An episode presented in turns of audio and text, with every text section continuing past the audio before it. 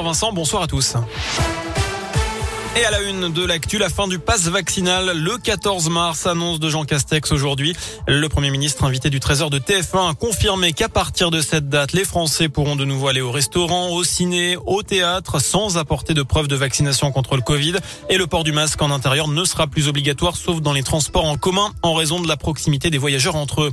Notez aussi que le pass sanitaire restera en vigueur dans les hôpitaux, les EHPAD et autres établissements de santé. De son côté, Emmanuel Macron s'est entretenu aujourd'hui avec Vladimir Poutine. Il craint que le pire soit à venir en Ukraine. Le président russe reste déterminé à conquérir l'ensemble du pays. Ce matin, une cinquantaine de réfugiés ukrainiens, pour la plupart des enfants, sont arrivés à Saint-Pierre-de-Chandieu, près de Lyon, après un périple de 2000 km depuis Lviv. Euh, certains d'entre eux connaissent déjà la France. Ces danseurs de ballet de l'association Joyeux Petits Souliers de l'Ukraine sont habitués à venir en tournée. Cette fois, ils sont venus accompagnés de leurs frères et sœurs, mais pas de leurs parents restés en Ukraine. Ils seront hébergés par des familles de la commune et la mairie espère leur donner la vie la plus normale possible. Cécile Caretti est adjointe à la communication à la mairie de Saint-Pierre-de-Chandieu. Il y en a qui parlent le français, qui le comprennent.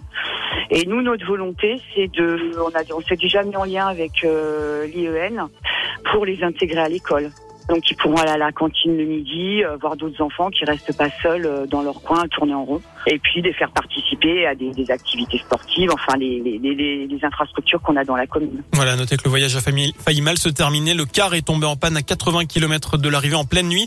La société Ford, appelée en urgence à 5 heures du matin, a prêté gratuitement un autre car. Enfin, sans surprise, Emmanuel Macron annoncera sa candidature à l'élection présidentielle. Ce soir, il doit publier une lettre aux Français vers 20h30 dans la presse régionale. Elle sera mise en ligne ce soir et imprimé en version papier demain. Je rappelle que les candidats ont jusqu'à 18h demain, justement, pour déposer leurs 500 parrainages nécessaires pour valider leur candidature. Voilà pour l'essentiel de l'actu. Merci.